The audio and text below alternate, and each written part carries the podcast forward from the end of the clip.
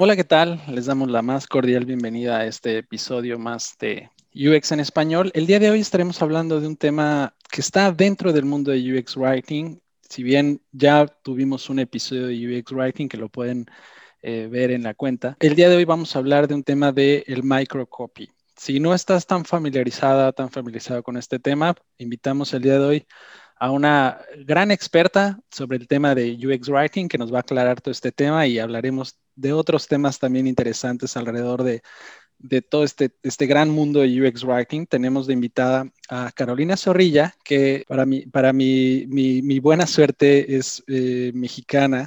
Como saben, parte de nosotros del equipo estamos en Alemania. Escuchar a alguien eh, de México es súper, súper grato. Así es que, Caro, te damos la más cordial bienvenida. Hola Fer, muchísimas gracias por invitarme al, al, podcast a compartir pues muchas cosas sobre este tema tan interesante del microcopy y del UX Writing. Oye, eh, para la gente que, que, no te conozca, pues que nos platicaras a qué te dedicas y, y un poco de, de, de, tu, de tu experiencia ¿no? en todo este mundo de UX Writing. Bueno, pues yo estudié letras hispánicas, ese es mi, mi background durante un tiempo he tenido un, camino muy azaroso eh, rumbo al UX Writing porque durante mucho tiempo yo me dediqué a la docencia, di clases en la universidad de letras hispánicas, después migré un poquito al, periodismo digital porque después tuve una, una especialización en periodismo digital y ahí fue cuando me encontré con este mundo de la escritura en la web y pues me fascinó, me fascinó todo, todo el, el reto que implica escribir para la web. Después de ahí eh, también estuve dando clases de español para extranjeros, tuve eh, mi, mi, propia empresa de eso y hasta que un día, bueno, yo estaba haciendo una página web y tuve una, una diseñé una página web junto con otro diseñador para, era una página web sobre perros y gatos, no puedo decir sobre mascotas, pero sobre perros y gatos. Y ahí fue donde tuve yo como mi primer acercamiento con el mundo del UX, porque justo eh, pues este diseñador me enseñó a diseñar una página web centrada en el usuario, ¿no? Entonces también ahí comencé a hacer ejercicios de diseñar contenido centrado en el usuario, de eh, experimentar con, con este mundo del UX Writing y de pronto, eh, así por pasares del destino, eh, tuve la oportunidad de aplicar para una vacante de UX Writer en BBVA y estuve ahí trabajando dos años y cachito y eh, hace cuatro meses casi estoy ya para trabajando en Mercado Libre. Oye, con esta experiencia que tuviste de diseñar, seguramente ahí te encontraste, ¿no? Como dices, en este mundo del UX Writing, que si bien es, tiene que ver con todo el tema de la escritura, eh, es un mundo bastante interesante porque parte de la comunicación, y como también lo platicamos en el episodio de UX Writing, que no dejen de escucharlo, eh, la, comunicación, la comunicación escrita es una parte súper, súper importante, pero creo que hoy en día tenemos un reto sumamente fuerte con toda esta velocidad con la que consumimos eh, diferentes, en diferentes medios, ¿no? Eh, y bueno, más en, diferentes aplicaciones, en redes sociales, ¿no? En, diferentes productos digitales. Y aquí eh, viene este tema que, lo quisimos abordar porque creo que es una de las partes que cada vez está haciendo el UX Writing más fino y estamos entrando en una, en una etapa en donde el, UX Writing empieza a tener muchas más especializaciones sobre el diseño y queremos hablar del tema del microcopy. Eh, queremos que primero nos expliques qué es el microcopy y de ahí vayamos detallando un poco este, este tema. Sí, bueno, el microcopy, cuando, cuando yo, recuerdo que cuando yo conocí este término, o más bien lo escuché por primera vez, pues yo me imaginaba que era solamente el copy que estaba en los botones, ¿no? En los botones, en los call to actions, porque pues la palabra lo dice, microcopy es algo pequeño, pero no, este sí tiene que ver con, un tamaño pequeño de, de un texto, pero no es solamente lo que está en los botones. Hay una definición que está, que me gusta mucho, que es como una definición muy clara, que está en el libro titulado Microcopy, The, Complete Guide, de Kinneret Gifra, que se los recomiendo mucho. Es, es como la Biblia del microcopy para, para mí y para muchos también, porque se comparte constantemente este libro por todos lados. Y él dice que el microcopy son palabras o frases en la interfaz que están directamente relacionadas con las acciones que el usuario toma y que tienen que ver con, uno, la motivación antes de la acción, con las instrucciones que acompañan la acción y con el feedback después de que el usuario ha hecho una acción. Ahorita voy a explicar un poquito más de esto para que entiendan bien qué es, ¿no?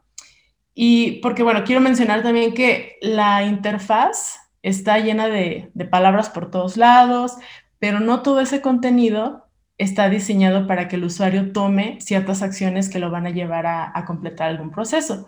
Puede existir lo que llamamos tal cual un copy, que es una frase más orientada o más marketinera, como se le llama, con más orientada al marketing, y puede estar acompañada por un microcopy que está en un botón tal cual o algo por el estilo. Y también podemos encontrar en la interfaz este otro tipo de contenido que se denomina UI content, que tiene que ver más con las etiquetas de los comandos que aparecen en, botones o en elementos de menú y que son más de uso común, que no tienen que ver con un usuario en específico, ¿no? Como esto que vemos en nuestro Word, eh, en los menús. Entonces, eh, para que quede más claro, o sea, les, menciono que hay otro tipo de contenido en la interfaz, pero para que quede más claro, les explico eh, con un ejemplo ligado a, UX en español, que es el, el microcopy. Bueno, cuando tú, cuando ustedes se quieren inscribir a una masterclass de UX en español, tienen que registrarse, ¿no? Entonces, lo que dice en el botón eh, o en cualquier componente visual que haya para realizar esta acción es un microcopy. El mensaje que te llega de confirmación de que ya estás inscrito también es un microcopy. El mensaje de error que te puede aparecer porque ingresaste mal tus datos también es un microcopy. El formulario de registro también. Si tienes que pagar eh, por esa clase y pagas con tarjeta o con PayPal y te aparece un mensaje que dice que esperes mientras está consultando el movimiento de tu, de tu banco, también es microcopy. Entonces es la motivación a la acción, o sea, en todo esto que yo ya les mencioné, hubo una motivación a la acción, hubo instrucciones para la acción y hubo feedback sobre esa acción. Entonces, todo esto es el, eh, tiene que ver con el microcopy y el microcopy lo que hace es proveer respuestas al usuario, proveer confort, darte guía y algo muy importante, empoderamiento, porque eh, tú estás aquí como, eh, bueno, en la interfaz estamos haciendo procesos que se han hecho durante muchos años, ¿no? Este, contrataciones, pagos, eh, solicitudes de servicios, pero las estamos haciendo con esta interacción máquina-hombre y entonces eh, necesitamos ese, esa, esa, guía, ¿no? Que nos podría dar una persona en, físicamente, ese confort, ese... Eh, y cuando digo confort es como darte la certeza de lo que está pasando y también darte el empoderamiento. Me gustaría contar eh, la historia de dónde salió la palabra micro, microcopy. ¿Tú te la sabes? No, no me la sé. Y ahí, antes de que pasemos a esta historia, me gustaría eh, resaltar justo esta parte que comentas de eh, dar la certeza, dar el confort, porque si bien eh, muchas personas pueden interactuar con nuestro producto digital, nosotros no estamos ahí, ¿no? Explicándole a, las personas uno a uno qué es lo que debería de suceder en la interfaz, ¿no? Y, esto es el reto, el mayor reto que hemos tenido al, al momento de desarrollar productos digitales, porque no, no necesariamente lo que yo interpreto en mi diseño es lo que la, otra persona va a interpretar, ¿no? Que, a veces si, si, hasta en una comunicación hablada de uno a uno, a veces se malinterpretan las cosas, ¿no? Ahora, ¿no? Cuando es una interfaz en la que la persona está leyendo o está tratando de ejecutar una acción sobre en la interfaz, pues también es, eh, es, es, un, es la parte súper interesante y por qué es que necesitamos estos roles de UX Writing para poder comunicar de la manera correcta y, y sabemos que justo los usuarios pues van a tener ciertos comportamientos los cuales los podemos empezar a comunicar para, para, que, para que la persona sepa qué va a suceder, ¿no? Si vamos a, en este que comentas, ¿no? El botón para inscribirme, el mensaje eh, de error o el mensaje para poder llenar un formulario cuando estoy pasando la tarjeta, pues es la parte en la forma en que nos podemos, le podemos hablar al usuario. Y aquí qué bueno que comentas esto porque ustedes pueden ver esta parte del, del, microcopy porque... Eh, y, es un honor para nosotros eh, mencionarles que vamos también a estar haciendo una masterclass con, con Caro. Y aquí vamos a hablar del tema de testing, de UX Writing, del testing en UX Writing, que una cosa es la parte de diseñarlo, pero una parte súper importante es probar el contenido, ¿no? Entonces, eh, espérense con esta masterclass porque va a estar súper, súper buena. Y eh, bueno, aquí es un pequeño, un pequeño anuncio. Y eh, entonces, bueno, creo que esa, esa parte creo que es súper, súper relevante dentro del microcopy. Y bueno, platícanos de dónde viene esta, esta historia de, del microcopy. Sí, bueno, como toda UX Writer me gusta contar historias, historias, ¿no? Que eso es parte de nuestro día a día también, tener en cuenta cómo le contamos las historias a los usuarios. Pero bueno, la historia es que en el 2009, eh, un, product designer llamado Joshua Porter. No sé tanto de dónde salió Joshua Porter, solamente sé que era un diseñador, es un diseñador de producto. Escribió un artículo eh, titulado Writing Microcopy. Microcopy. En ese tiempo él estaba eh, trabajando para un, en un proyecto de e-commerce y había una, una, pantalla en donde el usuario tenía que ingresar sus datos para que le le cobraran, ¿no? Le hicieran el cobro de, los productos. Y tenía, había una parte donde tenía que ingresar los datos de su tarjeta de crédito y abajo tenía que ingresar la dirección, eh, su dirección eh, de su casa. Pero en ningún momento se le explicaba al usuario en esa pantalla que tenía que ingresar en la dirección que estaba asociada a su tarjeta de crédito. Era un constante error eh, que, se les, que se les arrojaba a los usuarios, pues esto, ¿no? Que no, pues tu dirección no es, no es la correcta. Y el usuario pues no sabía qué estaba pasando, entonces estaba teniendo una mala experiencia. Y él lo que hizo fue, eh, agarró la pantalla y puso debajo de, de donde tenían que poner la, la, dirección de la instrucción, decía, asegúrate, lo puso entre paréntesis, ¿no? Asegúrate de que la dirección que pongas es la que está asociada a tu tarjeta de crédito y punto, solucionado, solucionado. Entonces, en este artículo que, les contaba que se llama Writing Microcopy, él cuenta la historia de cómo mejoró este formulario y eh, pues el impacto que tuvo esta mejora tan, tan pequeña, ¿no? Eh, yo les recomiendo que lo, lo lean, lo pueden buscar así con este título y les va a aparecer y es muy interesante, es un artículo súper chiquito que te lees en dos minutos, pero que tuvo mucho impacto porque fue la primera vez que eh, él nombró a esta escritura en la interfaz o a este tipo de escritura en la interfaz, ¿no? Él le puso un nombre. Y él cierra, cierra su artículo diciendo, microcopy es un pequeño pero poderoso copy. Es rápido, ligero y mortal. Es una oración pequeña, una frase, pocas palabras, una sola palabra. Es el copy más pequeño con el mayor de los impactos. No lo juzgues por su tamaño, júzgalo por su efectividad. Y Tarán nació. wow.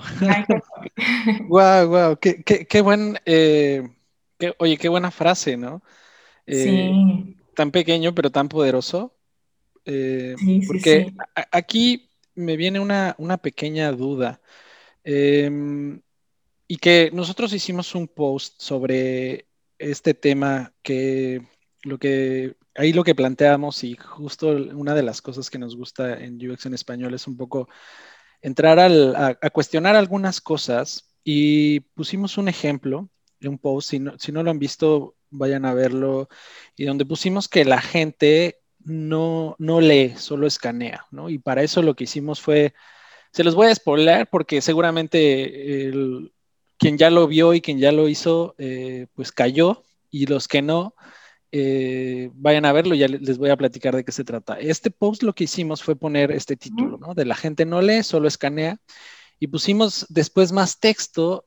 Eh, intencionalmente hicimos justo el, el copy y el microcopy de este post de tal manera que llegaba a un post en el que tenía mucha información, tenía mucho texto, y en medio del texto les pusimos, esta es la parte del texto que no vas a leer, palabras más, palabras menos, no recuerdo bien el post, pero es, esta es la parte del, texto que no vas a leer porque lo único que vas, vas a estar haciendo con este post es escanear y, intencionalmente terminamos la frase con dentro de este producto digital porque justo en, el escaneo lo único que ibas a ver al final era digital y entonces te iba a hacer sentido y al final lo único que ibas a ver era pues un mucho texto y después ibas a ir tal vez a otra cosa. Y en el siguiente post le dijimos, eres parte del, grupo de personas que no leyó el mensaje oculto en el texto. Y pues la verdad es que... Eh, se nos ocurrió y hay un momento de, de, lucidez y sí, mucha gente cayó en esta trampa en la que no, no leyó pero, y aquí tenemos una postura con esa, con esa prueba que hicimos, eh, pero nos gustaría escuchar eh, eh, cuál es tu postura sobre este tema de que la gente no lee, solo escanea. Ah, pensé que me ibas a contar primero la postura de ustedes, pero bueno. bueno,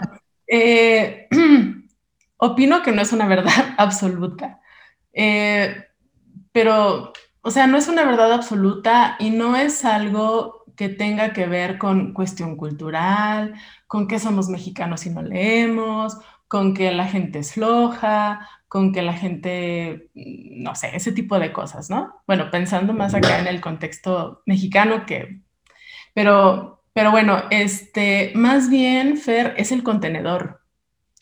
Eh, en realidad, eh, el comportamiento de lectura que el usuario tiene no tiene que ver con sus hábitos de lectura, ni con su cultura, ni no tiene que ver con el contenedor, con, la, con lo que implica que ese texto esté en una interfaz. O sea, el usuario no tiene eh, paciencia para estar en una interfaz. O sea, cada vez que nosotros estamos viendo una pantalla, ya sea en, en cualquier tipo de dispositivo, tenemos mil distractores y queremos pasar rápido de una cosa a otra. Entonces, eh, esta, misma naturaleza de la interfaz se enfrenta con la propia naturaleza del usuario. Ahorita voy a contarte un poquito más sobre eso. por ejemplo, la, manera en cómo, se ponen las palabras en para leerlas en, impreso o en la interfaz, perdón, en, sí, en, impreso, ha evolucionado mucho dependiendo del contenedor, ¿no? O sea, no se escribía con la misma longitud para un papiro que como se empezó a escribir con la misma longitud cuando la imprenta nació. Y si ustedes leen un libro del Quijote, van a ver que los, el libro del Quijote van a ver que los títulos eran larguísimos, extensísimos, y entonces todo ha ido modificando de acuerdo al comportamiento del usuario. Eh, pero bueno, hablando ya de la interfaz, la gente sí lee también dependiendo del contexto. Cuando yo estuve trabajando en BBVA, eh, trabajé pues obviamente con, productos financieros y cuando iba a hacer pruebas de, usabilidad, pues nos encontrábamos con que los usuarios sí leían la información eh, completa cuando se trataba, por ejemplo, de, préstamos, de créditos, porque era información que determinaba el futuro de sus pagos y el dinero estaba en juego, ¿no? Entonces hay información que sí se lee, pero eh, lo que sí es, eh, y te digo, hablando de la interfaz, lo que sí es verdad es que escaneamos, esa sí es la verdad, escaneamos. En la interfaz no nos, no nos detenemos a leer, al contrario de decir que no leemos, no nos detenemos a leer, simplemente escaneamos. Eh, y a mí me gusta hablar de, o sea, si hablamos del tema de leer en una interfaz, pues me gusta más hablar de, hay patrones de lectura, ¿no? Porque tener en cuenta estos patrones de lectura nos ayuda a definir mejor una estrategia para crear un contenido escaneable y, o sea, de acuerdo a, determinado patrón de lectura. para poder también entender un poco más este tema de que el usuario no, hay, no lee, este, hay que pues ubicarnos en, como te decía hace rato, en esta eh, naturaleza del usuario, ¿no? Como te decía, nuestro, paso por la interfaz es muy efímero. Entonces el usuario necesita que el contenido le genere atención. Esta es parte de su naturaleza, porque él busca hacer el menor esfuerzo posible y siempre va a tener un objetivo que cumplir en la interfaz y lo tiene que cumplir con ese menor esfuerzo. Y no tiene tampoco mucho tiempo para hacerlo. Y por otro lado, también necesita, como lo mencionaba anteriormente, que, esta, que se establezca una relación de conversación con la interfaz. Y eh, esta relación tiene que permitirle que él vea, registre y recuerde lo que esté leyendo. Entonces, eh, como UX Writers, no tenemos que pensar en que no leen y cómo voy a, llamar tanto su, voy a, generar esa atención, sino más bien en cuáles son los patrones de lectura más comunes y con qué elementos escaneables voy a solucionar esto, voy a derribar esta, esta barrera para que el usuario lea lo que tenga que leer. Entonces, si tomamos en cuenta estas dos características innatas del usuario, de que necesita conversación y que, le generen atención, eh, pues vamos a, lo que el contenido que generemos lo, lo, va a leer tomando en cuenta esos patrones de, lectura. Oye, em, aquí nos gustaría también dar la réplica de UX en español sobre este tema, que cuando lanzamos este post, sí hubo mucha gente que, nos dijo, ay, sí, caí en esta, en esta trampa, pero también hubo gente que, que, nos cuestionó y que agradecemos justo esta parte de cuestionamiento porque es estarte la intención de UX en español de, construir a través de, abrir espacios, de dialogar de, ¿no? y de compartir y de, hacerlo justo en comunidad.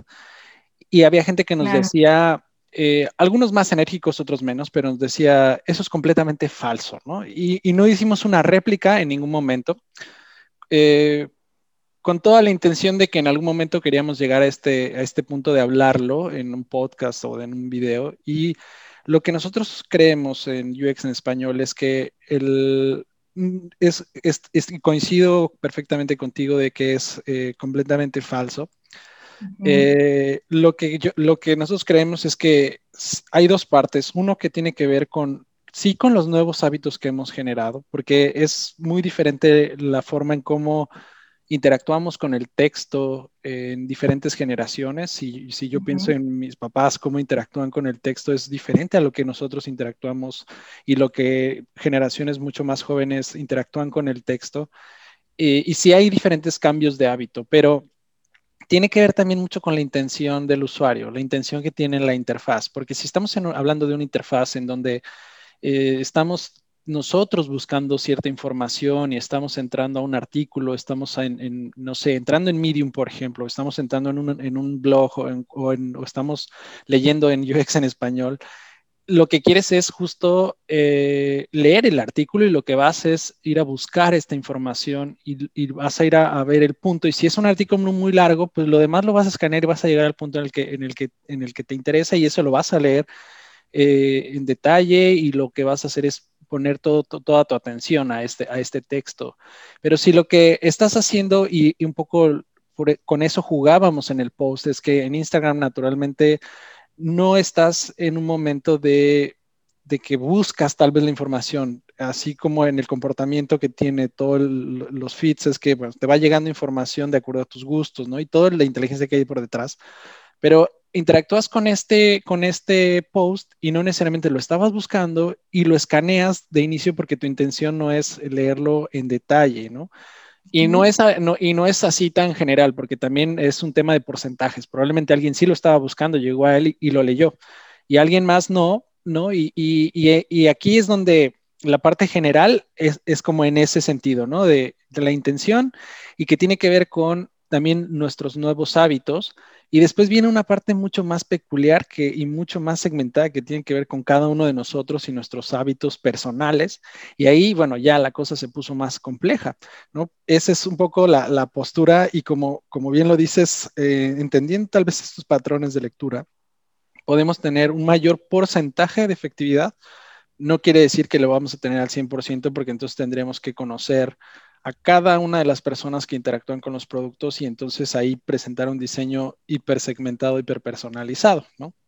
Esa es un poco la, postura y sí, estamos eh, creo que muy de acuerdo con lo que, con lo que comentas. Solo queríamos eh, hacer la réplica de aquel post que hicimos. Sí, es, muy interesante eh, y creo que es una de las cosas que mm, pues de pronto no le ponemos como tanta atención a, esos, a esos patrones de lectura Incluso a veces también nosotros diseñando los pasamos un poquito por alto, pero son importantes, son importantes, este, son parte de, la, de, la, de, cómo escanea el usuario. Y, y, bueno, para todos aquellos que no saben cómo se determinan estos patrones, eh, pues existe una cosa llamada mapas de calor o también otras herramientas que, que permiten saber este, por dónde el usuario está recorriendo la vista, ¿no? por dónde está pasando y, qué es lo que está leyendo y escaneando. Justo hace días estaba leyendo un, un artículo de, de, Nielsen Group acerca de, es, un reporte, fue, fue un reporte de, de, los nuevos patrones de lectura encontrados, porque el primer reporte, hacen como por cada tres años reportes, algo así, y, y el reporte pasado eh, o sea, del reporte pasado a este, que este abarcó desde el 2018, creo, si mal no recuerdo, ah, no, desde el 2017 hasta la fecha, en realidad no habían eh, cambiado mucho los patrones de lectura, porque ahorita tú decías pues que hay comportamientos diferentes de lectura, ¿no? Eh, de, en diferentes generaciones, pero no, o sea, solamente se agregaron un par de dos o, tres este, nuevos comportamientos y, ya, pero una de las conclusiones era que, pues bueno, los patrones, el, usuario sigue como manteniendo, o sea, decía en la conclusión, dice, la tecnología puede ir avanzando rápidamente, pero el usuario sigue eh, manteniendo ciertos comportamientos ante esta tecnología. Y yo creo que algo que se ha cambiado en las nuevas generaciones es que leen rapidísimo, rapidísimo, o tienen como esa habilidad más desarrollada de escanear más bien no leer, escanear. Sí, yo creo que es, más eso, ¿no? La, habilidad que hemos generado al segmentar la información que, que nos llega y cómo lo escaneamos cada vez más, más rápido. Eh, me surge una, una, pequeña duda, una pequeña gran duda, que es, eh, ¿cuál es el, el proceso o la metodología o el marco de referencia para crear microcopy y, cómo se diferencia o, en qué momento terminan estando en el mismo mundo, más que en el mismo mundo, ¿no? Como en las mismas metodologías entre el microcopy y el copy. Bueno, voy a retomar aquí algo que dice eh, Joseph en, su artículo sobre microcopy. Eh, la diferencia entre un copy y un microcopy es la efectividad que, este debe tener para el objetivo de comunicación que estamos buscando y que normalmente está ligado a la conversión o al engagement. Entonces, un copy eh, tiene un objetivo de comunicación más marketingero, como lo decía antes, y entonces va a tener un mensaje más aspiracional o incluso a veces eh, se, se pueden utilizar metáforas o símiles, frases cotidianas que hacen clic con el modelo mental del usuario, pero en un microcopy no cabe la ambigüedad ni las metáforas y una de las claves del microcopy es la claridad. Entonces, normalmente para crear un copy, pues tienes un brief y partes de él y del concepto de comunicación planteado para poder desarrollar el, para poder desarrollar el contenido y puedes tener eso e irte a trabajar tú solo. Eh, a tu cubículo o a un café, regresar con una idea brillante y tener éxito con ella y, la marca tiene éxito con ella y punto, ¿no? Pero para crear un, un microcopy debes de considerar más cosas que estas, ¿no? Para empezar, no tienes un brief tal cual, sino que tienes primero una investigación y un entendimiento del usuario, del journey que va a seguir este usuario, es decir, de dónde viene el usuario, a dónde va dentro de este journey. Debes de perseguir un objetivo de comunicación también, centrado en sus necesidades y en lo que va a lograr al usar ese microcopy al leerlo o al escanearlo, ¿no? Y eh, como el diseño de este microcopy está ligado al diseño UX, no podemos irnos solos a trabajar eh, con esta información que tenemos, sino que tenemos que trabajar de la mano de nuestro equipo de diseño para poder mapear la experiencia a través de las palabras, a la par de la misma experiencia que se va a tener visualmente, ¿no?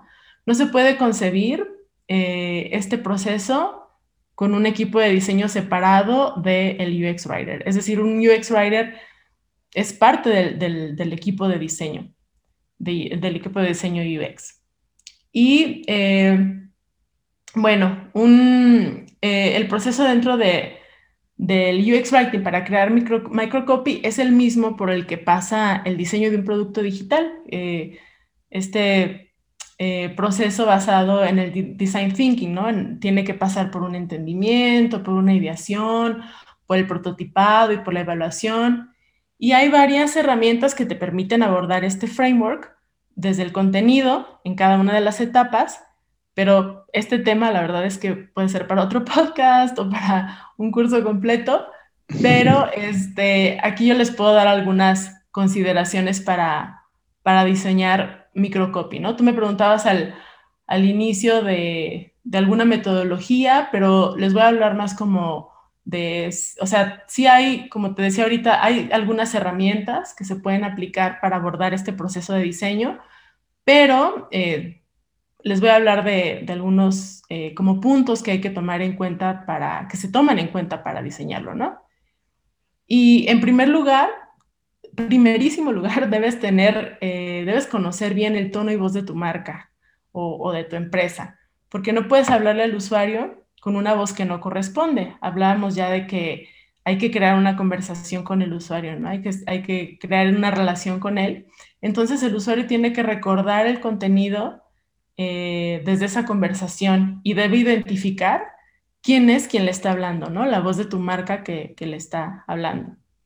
Oye, perdón, perdón que te interrumpa ahí, porque la gente que nos está escuchando tienen que ver el webinar que vamos a tener con, Paz, que eh, mm. eh, tenemos la suerte también de que, de que estuvo con nosotros, Paz de que la pueden encontrar como UX Manija y tenemos un podcast con ella y, vamos, y tenemos un, webinar y, eh, y, que también casualmente y por, por, suerte y como con este pequeño gran mundo eh, trabaja eh, contigo, ¿no, Caro? Paz. Y, y, y, vamos a hablar ahí en este webinar de, de voz y tono, donde vamos a, pues ya a tocar específicamente este tema de, de voz y tono con mayor profundidad, pero bueno, nada más es un pequeño mensaje para que quien quiera ir a ver este, este webinar. Y no se lo pueden perder porque es algo bien, bien importante que todos debemos de, conocer cómo funciona y cuál es su utilidad. A lo mejor, desgraciadamente, no todos los equipos de, diseño UX, no todos los equipos de diseño tienen un UX Writer. Entonces, eh, si si alguno de los que nos está escuchando, si ustedes quieren asistir a este, a este webinar, de verdad les va a servir muchísimo porque les va a ayudar a entender la importancia de tener esto definido. Y si la, la empresa para la que ustedes trabajan o la marca no lo tiene definido, yo creo que en ese webinar van a aprender cómo hacerlo y, van a, y si lo aplican en su trabajo va, va a ser buenísimo que puedan aportar esto porque es fundamental. Y bueno, en segundo lugar, deben tener en cuenta las tres Cs del, del microcopy, que es claro, conciso y consistente. Esto de las tres Cs eh, lo, pueden encontrar en muchos artículos, en libros, es fundamental. ¿Por qué claro? Porque el lenguaje claro es, es algo a lo que todos tenemos derecho, todos tenemos derecho a entender qué, qué está pasando, qué nos están diciendo. Entonces hay que evitar palabras muy técnicas, es bueno pensar en esas palabras que todos reconocemos, que son de uso diario, claro, pero todo depende también de que esa palabra te la permita también decir tu, tono y, voz, ¿no? Eh, en tercer lugar, pues asegúrate de, crear una experiencia positiva en los mensajes y que te ayude a, atrapar a tu usuario y a, generar ese engagement para que regrese. El microcopy nos da la oportunidad de, hacer más humana esa interacción, como ya lo había mencionado, y es posible eh, entablar una relación emocional con la voz de, esta interfaz, con el, esta voz y tono, ¿no? Acá en México hay una marca de lentes que me encanta, que se llama Ben Frank, y ellos tienen un tono y voz muy bien definido, eh, al igual que, bueno, si hablo de algo de México, pondría ese ejemplo, pero si hablamos de algo como más internacional, como MailChimp, que tiene un tono y voz súper bien definido, que lo identificamos inmediatamente cuando nos está hablando. Y, este, y ambas, tanto Ben Frank como, como MailChimp, nos, atrapa y nos ayuda a, entablar esta, realmente entablamos una relación emocional porque nos hacen sentir muy bien, nos crean mucha confianza, mucha seguridad, nos impulsan a, realizar acciones, a, alcanzar los objetivos que tenemos en, cada una de sus interfaces, ¿no? Oye, ahora que mencionas este ejemplo, MailChimp eh, lo complementa con toda esta parte gráfica, ¿no? Donde mm, pone a, este, a este monito de, ¿no? Y utiliza toda esta misma comunicación gráfica y cuando tú haces una liberación de un mail, te dice, eh, ahora darás un batazo de home run con este mail, ¿no? y como bien dices, tiene muy bien definido este tono y voz con el que se comunica con, con, sus usuarios. Claro, y, este tono y voz que él tiene, o sea, imagínate este, este, este microcopy que tú estás eh, mencionando, imagínatelo en otro tipo de interfaz, eh, en otro, para otro tipo de producto, tal vez no funcionaría, ¿no? Porque eh, ellos están enfocados a un usuario especial que, saben que su modelo mental va a, a reaccionar a, a, este mensaje que ellos están transmitiendo, ¿no? Entonces, por eso es bien importante la parte del y aunque suene, eh, parte del tono y voz de MailChimp dice, somos, tenemos sentido del humor eh, eh, como un poco, ¿cómo dice? Como dry, creo que dice dry. pero este, pues no caemos en ser chistosos, o sea, no, somos, no hacemos el chistorete, pero sí tenemos, tenemos esa, esa parte de humor que te va a hacer sentir bien. Y es, y es bien importante porque a veces se busca me ha tocado trabajar en proyectos donde de pronto salen los stakeholders con, ah, pon esto, que suena todo un chistorete, pero, y lo ven como cool, como buena onda, como relajado, pero no, o sea, hay una, una brecha un poco grande entre lo que es empatía y lo que es este cómico. Entonces, hacer reír no es fácil, entonces hay que pensar más en ser empáticos que en hacer reír.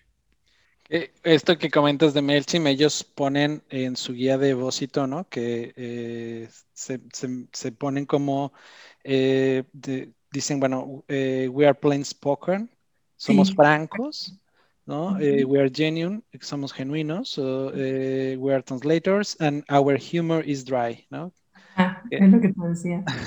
Sí, sí, sí, y lo sabemos. Y ellos, o sea, ellos ya lo definieron así y porque saben que que sus usuarios los van a, los van a entender y, saben que, va a funcionar en el contexto, ¿no? Porque también una, otra cosa que ellos definen en su tono y voz es que ellos, creo que en la parte de la voz, facilitan eh, estos procesos tecnológicos, los hacen más simples, son como traductores de, esta, de estos procesos complejos. Y, como bien dices, en el contexto en el que se da este tipo de, voz y tono, lo hablaremos un montón en el webinar, pero en el momento en el que utilizamos cierto microcopy, no funciona como bien lo dices para uno u otro, ¿no? Si vemos este de ahora darás un batazo de home run y lo ponemos en un proceso, no sé, gubernamental, por ejemplo, ¿no? Cuando te entregan un papel, no, no, no va a ser el mejor microcopy, ¿no? No es lo que esperarías de, bien, ahora tienes tu, tu INE, que es en México, ahora darás un home run, ¿no? Es, no, aplica. Sí, no, no, no, no. Aplicaría como ahora puedes entrar al antro o tomarte una chela o comprar chelas. sí. sí. tampoco, tampoco. Oye, em, y aquí, eh, ¿cómo es un día a día de con todo este tema de microcopy? Y cómo, y un, tema que probablemente conocemos la, la, cuál podría ser la respuesta más obvia, pero por no ser obvia no queremos eh, más bien por ser obvia, no queremos dejar de preguntarla, que es eh, si existe un rol específico especializado en microcopy o es solo una parte de un rol de, de, todo este tema de UX Writing o de un UX Writer. No, eh, no existe tal cual una, un UX Writer especializado en, en microcopy en los equipos. Al menos yo no he conocido alguno y creo que no, no funciona así. Eh, pues, porque pues justamente el UX Writing está es, es, una profesión que solo se dedica a crear contenido para la interfaz, ¿no? Pero a veces estamos eh, inmersos en, en otros proyectos que implican generar contenido para el mismo producto que estamos trabajando y que no precisamente, que es contenido que el usuario va a leer en la interfaz, pero que no necesariamente son eh, son microcopies que pueden ser eh, desde una ficha de producto hasta eh, términos y condiciones, cuestiones legales, listas, etcétera, ¿no? Entonces, no, no existe, no existe como este rol específico.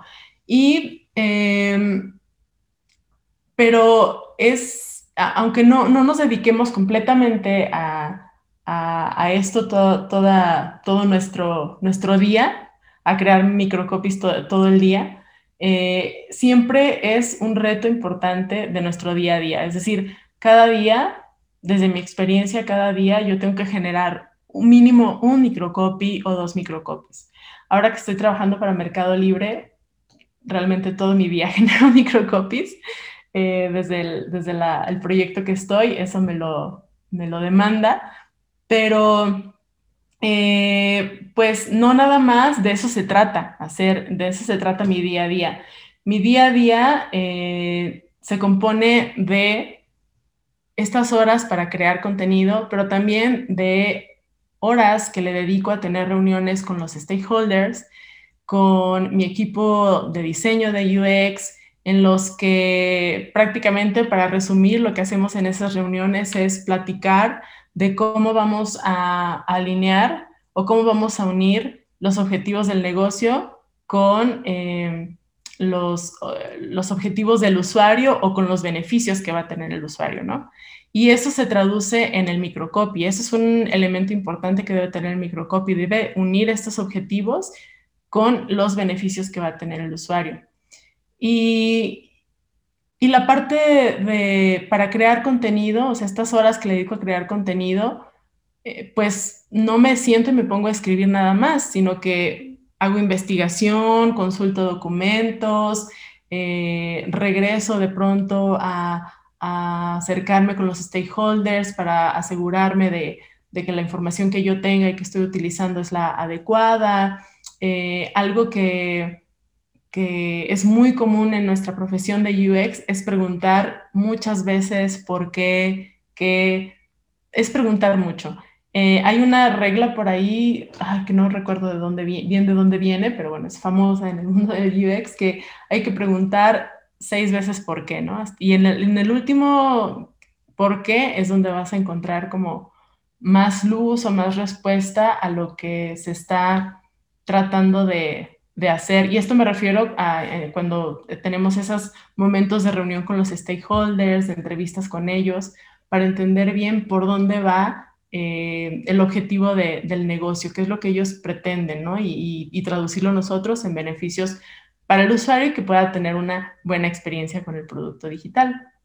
Y bueno, a mí, a mí la verdad me, me apasiona este mundo del UX Writing por toda esta parte que, tiene que ver con, facilitarle la vida al, usuario a través de, las palabras, ¿no? De, no de facilitarle, de mejorar la vida del, ciertos aspectos de la vida de los usuarios a través de las palabras, porque eh, así como con este ejemplo de la historia que, les conté de, la palabra microcopy, pues así nosotros en nuestro día a día también eh, hay esas historias de éxito, ¿no? De cuántos números se levantaron con, la incorporación de tal microcopy, eh, cuántas personas ahora están más interesadas en contratar nuestros productos con la integración de estas pocas palabras, de estas frases cortas.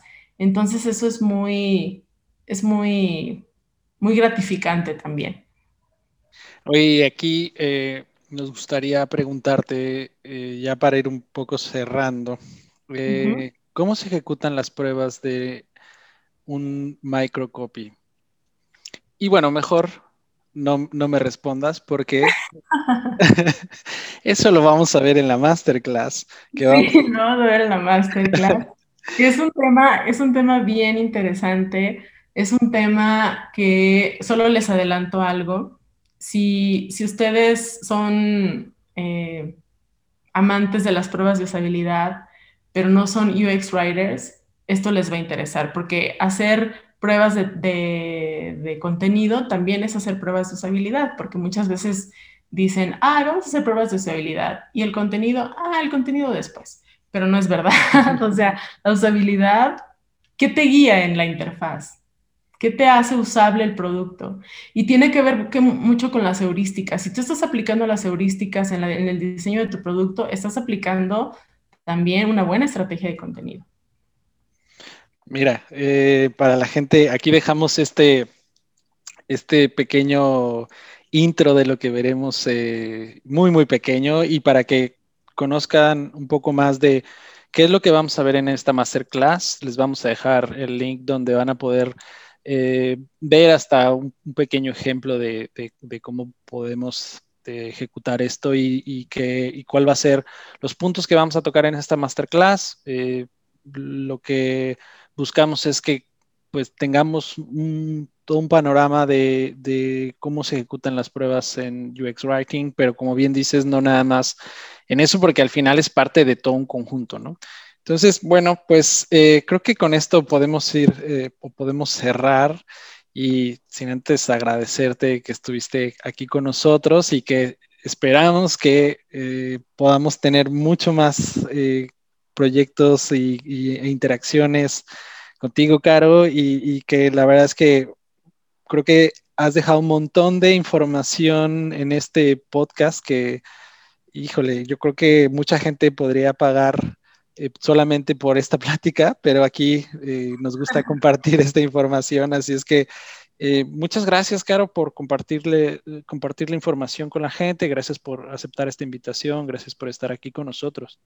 No, pues muchísimas gracias a ti, Fer, y, pues sí espero que todo, todo esto que platicamos sea muy útil para, para todos los que estén interesados en generar microcopy. Yo doy talleres de UX Writing.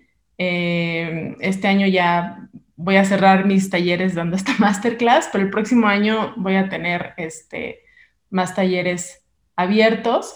Y eh, para todos los que, se interesaron o que ya estaban interesados en el, en microcopy antes de escuchar este podcast o que ya se interesaron después de escuchar este podcast, les quiero recomendar muchísimo que sigan una, es una página de Facebook que se llama Daily UX Writing que consiste en un challenge de escritura de microcopy y, que les va a ayudar mucho a ir como mejorando en, el contenido que están generando, en el microcopy.